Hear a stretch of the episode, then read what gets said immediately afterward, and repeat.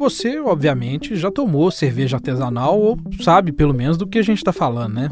Sabe, inclusive, que o adjetivo significa um cuidado maior do produtor com a bebida e que isso acaba realçando nuances e sabores que se perdem normalmente quando o processo é muito mais industrializado.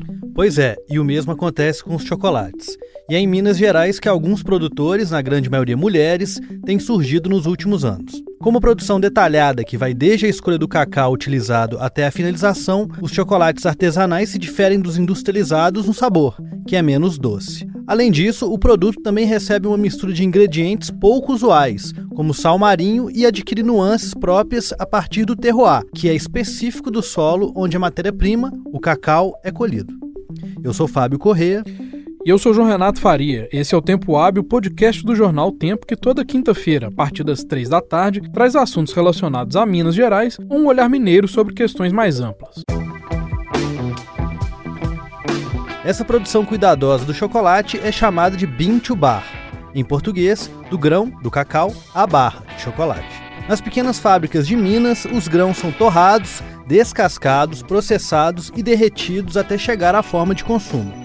Por ser uma técnica pouco conhecida no país, uma dessas produtoras, inclusive, construiu uma máquina própria para fazer o próprio chocolate.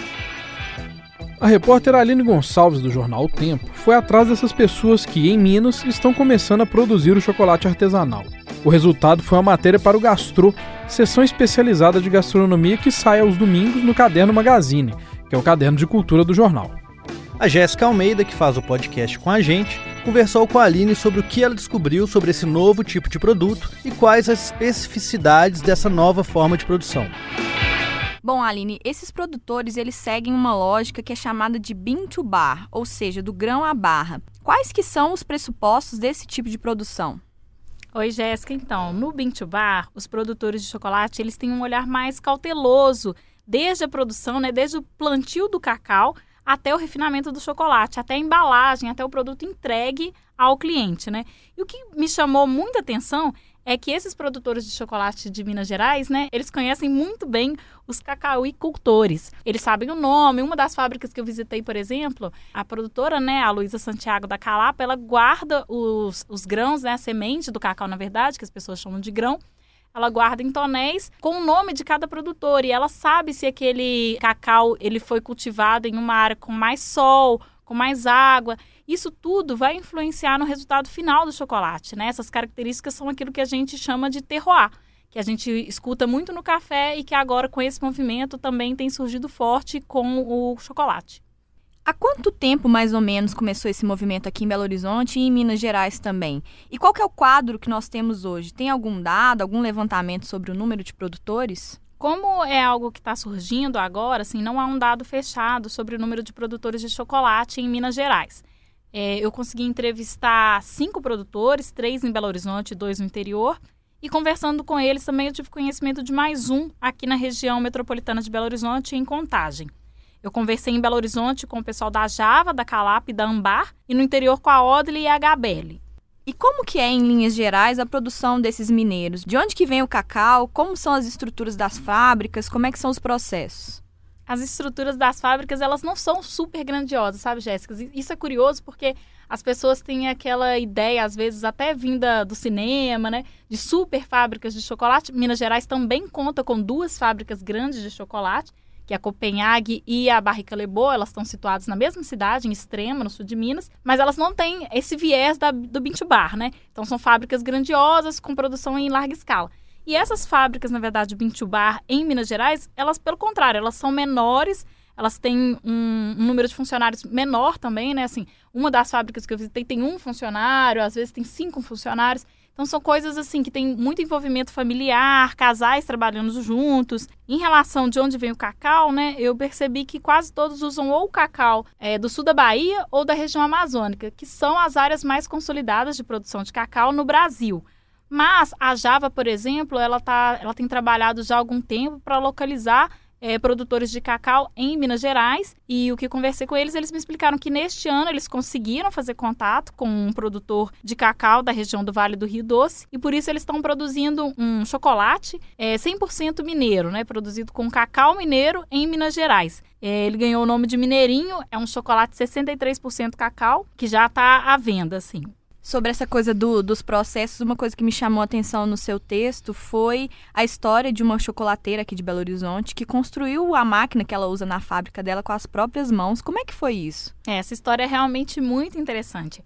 A Luísa Santiago da Calapa, né, ela, ela me contou isso, né, que ela não encontrava equipamentos, vários equipamentos, né, na, na matéria eu citei especialmente o descascador de, de, semente, né, o descascador do grão. E aí, como ela não localizava um equipamento que fosse adequado à estrutura dela, né, ela é uma produtora pequena, ela inclusive fala que ela gera nanolotes de chocolate, nem microlotes ela não geraria, segundo ela, né, ela precisou construí-la. Então, ela se baseou em um documento de código aberto, né, que é um documento que qualquer um pode ter acesso. E aí ela criou esse descascador utilizando tubos de PVC e também um aspirador de pó, que obviamente ela só usa para isso, né? Fica acoplado na máquina dela. Então ela consegue, depois de torrar a semente do cacau, né, nesse processo para a produção de chocolate, ela consegue separar as cascas neste equipamento. E eu vi, na verdade, também que ela tem outros equipamentos que ela mesma fez. É, ela e o companheiro dela né, já produziram algumas coisas para facilitar isso, para facilitar a quebra da semente, né? Para a produção do nibs e tudo mais. Então, assim, é, é uma coisa que a gente vê que está tão é, incipiente ainda, essa, essas fábricas de chocolate artesanal, que a pessoa às vezes precisa ela mesma dar conta disso do mercado. Porque a Luísa também me explicou que às vezes ela até encontraria uma máquina, mas o preço dessa máquina não é condizente com a quantidade de produção dela e dos outros também, né, dos pequenos produtores de chocolate de Minas Gerais.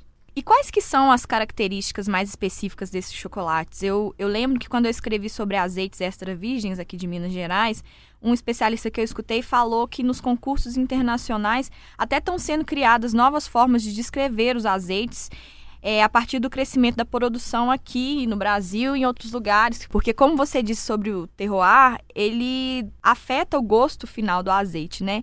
Isso se aplica ao chocolate também?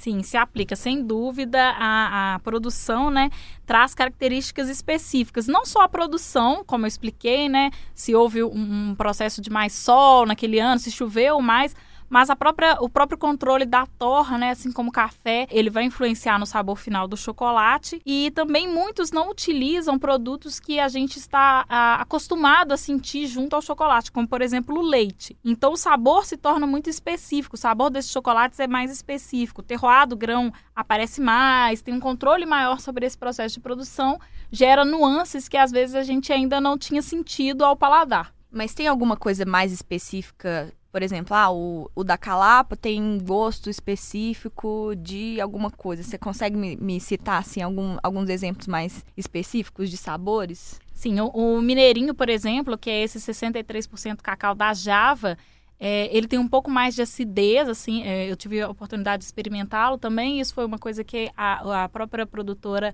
é, da fábrica me contou também que ela também teve essa percepção. Ela, ele tem um sabor um pouco assim, não é um sabor que de cara você já remete ao chocolate. Ele é um sabor um pouco mais diferente, mas obviamente é um chocolate, né? Tem sabor de chocolate. E os outros também, todos têm essa nuance. E uma coisa que me chamou atenção também, por ser um produto artesanal, há uma preocupação em incluir outros produtos, agregar sabor a esse chocolate de uma maneira muito específica. É, eles agregam outros elementos, né, para esses chocolates, mas elementos muito mais ricos em sabor, ao invés de utilizar aquelas essências, aqueles aromatizantes. Então o sabor fica bem específico, na verdade, desse tipo de chocolate. Qual que é a avaliação da produção da parte dos especialistas que você ouviu? É, todos falam isso assim, é, né? Eu ouvi, por exemplo, a Juliana Ustra, do Chocolate Brasileiro, que é uma pesquisadora, e ela fala dessa questão que é uma produção feita com bastante cuidado e que é uma produção que é jovem, mas ela já vem cheia de profissionalismo, assim. Isso é uma coisa que me chamou a atenção, porque realmente essas pessoas estão levando muito a sério esse conceito que, que está surgindo. E entre eles mesmo, que os produtores falam muito, eles têm muita noção desse papel que eles representam, né, de mudança de percepção sobre chocolate para um produto ainda mais valorizado, né, para um produto que se consuma com mais consciência, sim, e que tenha a ver, que, que faça parte de uma cadeia sustentável também. É, mas foi interessante também porque a Juliana Ustra, ela apontou isso, que tem essa questão que o resultado sensorial, né, que ainda é um desafio, até porque é, o, o chocolate Bintu Bar também, né, por todo esse cuidado e todo esse processo na cadeia, ele é um chocolate um pouco mais caro. E aí são veículos, assim, o que ela me falou foi exatamente isso, que eles têm uma doçura reduzida, não usam esses aromatizantes artificiais. E por isso eles ainda precisam ser assimilados pelo gosto, pelo paladar do brasileiro. A gente está acostumado com esse chocolate ao leite, né? Que é muito doce. Às vezes nem tem tanto gosto de chocolate, tem mais gosto de açúcar, né? Exatamente. Ele tem muito leite e muito açúcar. Esse é o chocolate que é consumido é, prioritariamente no Brasil hoje. E o fato desses chocolates serem produzidos dessa forma, digamos, mais sustentável, acaba fazendo com que eles sejam mais adequados para pessoas com restrições alimentares. O que, que explica isso? Isso é explicado pela busca desse sabor mais próximo do cacau. Então, eles utilizam menos aditivos químicos, eles também utilizam menos produtos que os nutricionistas apontam como potencialmente alergênicos, como, por exemplo, o próprio leite. E também alguns, é, alguns produtores, como a Java, optam por ser uma fábrica completamente é, livre de glúten. Então, ela, ele é super adequado para pessoas com intolerância ao glúten, né? Para os celíacos. No caso da Java, também para intolerantes à lactose. Eles não utilizam o, o leite de nenhuma forma. Então, são lugares que têm essa preocupação maior com as pessoas que têm restrições alimentares ou às vezes por estar tá buscando produtos sem aditivos químicos, eles também se tornam mais adequados para essas pessoas com essas restrições. E fazendo a pesquisa para a nossa conversa, eu notei uma presença forte de mulheres nesse segmento. Mês passado, inclusive, a Confederação da Agricultura e Pecuária do Brasil promoveu pela primeira vez o Prêmio Brasil Artesanal na categoria chocolate. E isso aconteceu dentro do Congresso Nacional das Mulheres do Agronegócio, que foi realizado lá em São Paulo. Eu queria saber qual que é a sua leitura a respeito disso, o que, que pode justificar essa relação. É, eu acredito que isso tem muito a ver com a forma como as mulheres é, alcançaram as cozinhas profissionais, né? As mulheres sempre comandaram as cozinhas artesanais, mas muitas vezes, por uma questão de machismo estrutural, não tinham a oportunidade de chefiar cozinhas. E aí a confeitaria foi a porta de entrada de muitas delas. E eu acredito que o chocolate, como está muito vinculado à confeitaria, acabou também se tornando um, uma fábrica com um potencial é, de mulheres à frente muito grande. Assim, é a leitura que eu faço. Assim, acredito que a produção de chocolate vai nesse sentido de ter esse vínculo com a confeitaria, que foi a porta de entrada. Aline, para terminar, eu queria saber onde é que esses produtores costumam vender os chocolates deles e quais que são os estabelecimentos aqui de Belo Horizonte que eles podem ser encontrados. Ah, e também eu queria saber qual que é a faixa de preço, mais ou menos, desses chocolates. Então, várias cafeterias de Belo Horizonte, eles vendem esses produtos, como é, a Inteligência, a Academia do Café, por fazer essa associação aos cafés especiais, né, aos chocolates especiais. Então, é, é um lugar, assim, é uma boa opção é procurar, procurar esses chocolates nas cafeterias. O Mercado Grande também vende, o Verde Mar, ele já trabalha com a, Java. E também há lugares que estão vendendo esse chocolate dentro das sobremesas, né? Processados, digamos assim. O Café Magri, por exemplo, a Luísa Santiago da Calapa me contou que eles utilizam o chocolate dela para fazer o chocolate quente. A Celeve, que é uma padaria que se preocupa com pessoas com restrições alimentares, ela utiliza os chocolates Java também. A Ambar, durante o mês de outubro, o chocolate dela foi utilizado no Circuito é Doce, que reuniu seis confeitarias de Belo Horizonte. E algumas dessas confeitarias, conversei com algumas dessas confeiteiras e elas, elas gostariam de continuar trabalhando com esse produto. Então, eu acredito que também é um lugar onde, se não for por agora, muito em breve, eles, eu acredito que eles vão utilizar esse tipo de chocolate como por exemplo a doce que seja doce, né? E também esses produtos podem ser adquiridos normalmente direto via perfil do Instagram das marcas, né? As pessoas costumam conseguir até um preço melhor e também nas feiras, né? Feiras de, de alimentação que eventualmente acontecem em Belo Horizonte. Tipo, experimente, aproxima. Isso, exatamente. É, você me perguntou também a questão do preço, da faixa de preço. Então, eles custam mais ou menos três vezes mais do que um chocolate convencional. Eles são quase sempre vendidos em barra de 80, de 120 gramas, por aí. A Java também trabalha com barras um pouco menores. E aí, eles custam nessa faixa de preço por aí 15 reais, mais ou menos, é, dependendo da, da quantidade, né? É um produto um pouco mais caro, mas eu acho que diante de tudo que a gente explicou, as pessoas podem entender por que, ele tem esse valor maior, né? Um produto que passa por um processo de cuidado desde a produção, desde o cultivo do cacau até a torra, o refinamento, a produção de nibs e até o, o chocolate em barra em si. Aline, obrigada pela sua participação aqui no Tempo Hábil. Eu que agradeço, muito obrigada. Você ouviu o Tempo Hábil, podcast do jornal o Tempo que traz toda semana assuntos relacionados a Minas Gerais, um olhar mineiro sobre alguma questão mais ampla. Eu sou João Renato Faria. E eu sou Fábio Corrêa. Esse episódio teve captação do Júnior Nikini e a edição e a mixagem foram feitas por mim. Nos acompanhe às quintas-feiras, a partir das três da tarde, no seu tocador de podcasts favorito. Valeu, até mais. Até mais.